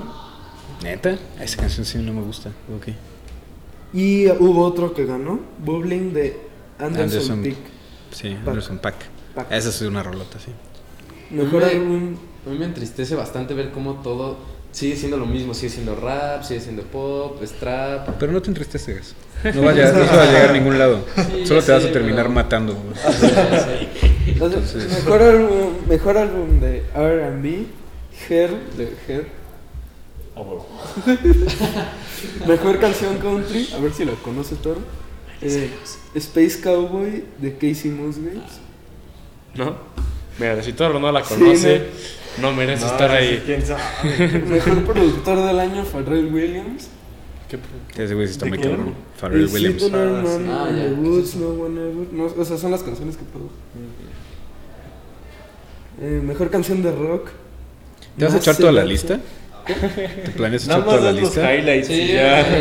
Bueno, más Seduction. Y habla un poco más fuerte que no se escucha mucho. Tiene micrófono. Tengo micrófono. No, pero acá. O sea, no escuchamos. Ah, ok.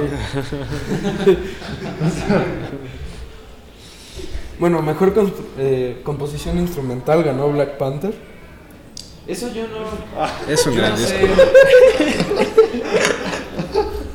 bueno, no sé. Ese, ese disco está, bro. bro. Ah, bueno, se refiere al álbum que sacaron con varios artistas, ¿no? Sí. Ah, ok, ya, ya, ya entendí. ya Yo pensé que nada más como. Yo pensé que se refería como al OST de la Ah. película. No, es el, es el OST ¿Es de la película. ¿Neta?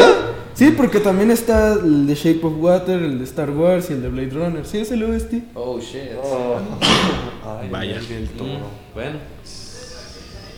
Ah, y la de Coco, o sea, sí es el OST entero. O sea, no es, no es el álbum de la película. Es que ese álbum estaba muy bueno. Sí. Pero el OST no sé. Yo creo que al menos que tengan algo más que agregar, Sí, no, yo. Vámonos. Exacto. Riendo. podemos ir terminando. ¿Dónde No, podemos encontrarte? Así, en algún lugar. Sí. Pues ¿Cuál es tu llegan, correo? llegan a. Logos y dicen, oye, oye, manera- guarden dónde está Rocco y seguramente voy a andar por ahí. De manera digital. Pues, pues no les voy a dar mi Facebook porque no agrego a mis alumnos, pero eh, pues ahí ando, me, pues me escriben al Colaboralnet, pues El qué, ¿no? Colaboranet, Rodrigo Rodrigo Casillas, chequen, Sí, síganlo. Rodrigo Casillas y ya, pues lo que hago lo encuentran en el Monstruo son los otros, que ese es el- mi banda, ¿no? Eh, y pues ya, pues ahí ando, cualquier cosa, Pues bueno, muchas gracias por estar aquí. Un aplauso, ¿no? Gracias, un aplauso para Rocco. gracias, gracias. Y nos despedimos. Esto Una para fue, Willy Rex. esto fue el segundo po- podlémico, que es todo lo que quiere escuchar, pero nadie quiere decir. Nos vemos en la siguiente ocasión.